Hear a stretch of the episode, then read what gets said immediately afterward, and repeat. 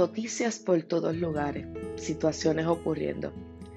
Parece que esa es nuestra comida siempre al despertar y nuestro vaso de leche al acostar. No dejan de llegar de todos lados, muchas de ellas infladas, muy sensacionalistas, otras muy crudas, y pocas veces escuchamos noticias positivas, que ciertamente ocurren, y en otro momento, en otro espacio, estaremos resaltando algunas cosas de las cosas buenas que ocurren constantemente a nuestro alrededor. Sin embargo, hoy el Señor me ha llevado nuevamente a una porción bíblica, la cual hemos predicado en diferentes momentos, de diferentes aspectos.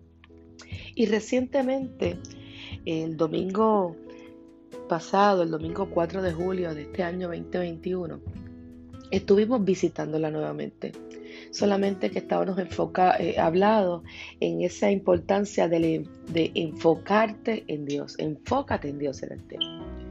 Hablábamos de ese momento donde Jesús se olvida y se desprende del dolor que pueda estar ocurriendo, del cansancio que tiene ante la pérdida de, su primo, de su amigo, de, de, esa persona importante en su ministerio de Juan el Bautista. Pero más que eso, ese cansancio de, venir trabajando. Y realizando eh, las tareas por las cuales llegó a, este, a la tierra. Eh, y, entramos en ese enfoque de cuando Él tiene compasión. Dicho esto, eh, ¿por qué visito este lugar? Visito esta, esta porción bíblica, quiero decir específicamente, el Señor me lleva. Luego de estar eh, escuchando la triste noticia que aconteció en Haití los pasados días y que ha llamado la atención del mundo entero. Lamentablemente eh, eh, fue asesinado el presidente de Haití, aproximadamente con 12 balas en su hogar, se encontraba su esposa. No, no, no voy a estar discutiendo el caso, solamente reseñando la triste noticia. Lo que sí es bien interesante que desde el 1915, si no me equivoco, es, no sucedía un evento particular, no sucedía algo similar donde muere un presidente, solo que con circunstancias diferentes, posiblemente dentro de una revuelta. Pero en este particular que ocurrió en estos días, ha hecho que nuevamente el lente se pose sobre este lugar, sobre este país, sobre esta comunidad, sobre seres humanos que siempre han estado ahí viviendo. Aproximadamente, no recuerdo bien la fecha, si el 2008, 2006, sí, pero a principios de los años 2000. Haití fue azotado por un fuerte terremoto en el cual destruyó eh, grandes edificios, lugares, residencias, vidas, eh, se quedó con vida, muchas cosas sucedieron, destruyó el país. Y recuerdo que no, ah, no podían llegar y tiraban desde los aires, eh, soltaban suministros.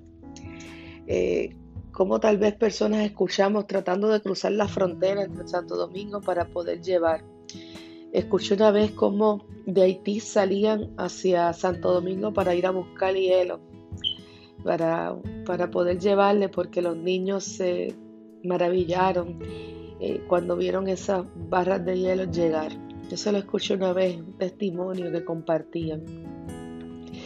Eh, hay tanta necesidad y Haití siempre ha tenido, por alguna razón, eh, eh, y he escuchado, no sé mucho de Haití, pero sí de lo que he escuchado y me he topado en algunos momentos. Es que una vez escuché que una persona dijo, Haití es un país maldecido, ellos se dedican a lo oculto, a la hechicería, a todas las cosas que son contra de lo que, de lo que es el reino de Dios, como si ese, hubieran rechazado a Dios en ese lugar. Eh, y, están sumergidos en la perdición. Y los resultados lo vemos en la carencia humana. Pueden haber muchos elementos y factores dentro de la historia de Haití. Lo que sí es bien triste y doloroso es ver cómo todavía este siglo XXI, en el 2021, con tantos avances que han habido en tanto lugar, este país sigue estando sin desarrollarse y con tanta necesidad apremiante. Huérfanos, aumentando los huérfanos en las calles. Enfermedades. Gente sin, sin poder tener dónde dormir, dónde depositar su cabeza, sin comida, sin ropa y tantas cosas. Escolaridad pobre. Conocemos misioneros que están en esos lugares, llevándolos, tratando de todas las maneras de mantenerse firme en el llamado que Dios les ha dado para seguir. De igual manera, escuché una noticia de un misionero que tuvieron que salir de su familia y también eh, fallece, el avión parece que explota, esa noticia la tendría que revisar solamente la vida pasada. Lo que sí yo quiero reseñar y que tú hoy, en esta mañana, cuando comiences este, este día, cuando lo escuches en la noche antes de acostarte, tú puedas hacer un detente y darle una mirada fuera de la caja, fuera de tu situación, fuera de tus problemas fuera de lo que te aqueja tantas veces. Y puedas mirar fuera de la caja y percatarte que hay mucha necesidad todavía en los cuales tú ni yo nos acercamos ni una milésima. Escuchar que dentro de las ayudas que se necesitan para ese lugar no es el dinero, no es el dinero, no es el, material, sino es el alimento, la comida. El arroz, la bichuela, la proteína, eso, eso, eso que, eso que, sostiene, eso que le da, eh, que hace que su sistema completo se nutre. Ellos necesitan alimento. Ellos necesitan algo más que una noticia que reseñen. Si, la, si el asesinato de este presidente es lamentable, ha sido, y esto es un, algo más atrevido, más adelante, ver desde otra perspectiva, desde una oportunidad, ha sido para que nuevamente podamos poner los ojos en ese lugar y percatarnos cuánta necesidad todavía hay, no solamente en Puerto Rico, en los países que acostumbramos a, tener contacto, sino que hay otros lugares como Haití que tienen una necesidad, que gritan sin fuerza, sin aliento, porque se desnutren, porque aprenden al paso a paso cómo sobrevivan, expuestos a tantas cosas. Entonces, esta porción bíblica me invita a reevaluar y nuevamente a decirme, en medio de un pueblo que tenía un caso, en medio de un pueblo que estaba siendo dirigido por alguien que no que no le interesaba el bienestar del pueblo, que si no oprimía, vivía sus placeres, al grado de, de de separar lo que estaba bien de lo mal por cumplir un capricho y su nombre no quedara mal. La muerte de un inocente y cuántas cosas no habrá hecho. Héroe. Y en medio de todas estas situaciones, Jesús, al ver la multitud, tiene compasión y se acerca, desprendiéndose de, lo que siente, desprendiéndose de su necesidad, desprendiéndose de, del descanso que posiblemente necesitaban y el acompañamiento de los discípulos ante, ante la pérdida de Juan el Bautista. Él se desprende de sí para acercarse al que necesita, a los enfermos, a aquellos para los que vino, que vino, no vino para los, no vino para los que están sanos, sino los que están enfermos, y enfermos también de corazón.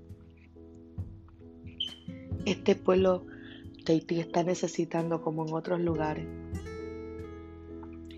que tú y yo nos quitemos esa venda que tenemos en los ojos, pero sobre todo la venda de la ceguera espiritual.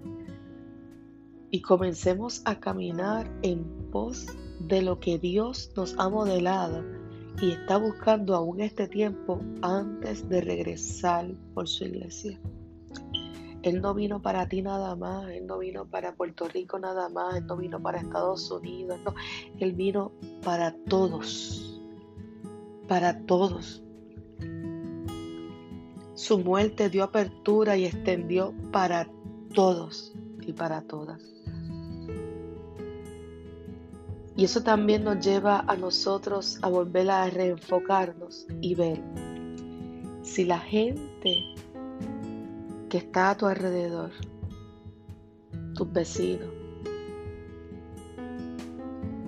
tus compañeros de trabajo, a los lugares que visitas, a los lugares que tienes que ir a buscar servicio o ofrecer. Nos lleva a tener un detente para poder ver qué podemos hacer para suplir la necesidad que tiene el pueblo, la gente, las personas. ¿Cómo podemos tener, hacer la diferencia? ¿Cómo puede brotar de nosotros ese tipo de compasión que Jesús tuvo? Donde pudo identificar la necesidad, donde se pudo alinear con un pueblo que estaba necesitando y su esperanza, su única alternativa, lo único que tenían era ese hombre que habían escuchado, que habían visto y que decidieron seguir no importando cuánto habría que caminar, cuántos peligros tenían que enfrentar. Simplemente ellos necesitaban encontrarse con Él, porque de Él manaba vida, de Él había algo diferente. ¿Acaso cuando la gente te ve y nos ve, estará viendo que hay algo diferente, que tú y yo tenemos algo que ellos pueden adquirir y puede ser la alternativa y la solución a lo que se están enfrentando y lo que viven. No hablamos de material, no hablamos de dinero. Hablamos de lo único que nos puede dar nuestro Dios. Esa libertad y esa sanidad del alma. Y después las demás cosas, dice Él, serán añadidas conforme a su voluntad. Hoy el mundo ha vuelto a mirar a Haití, pero posiblemente en pocos días se vuelva a olvidar.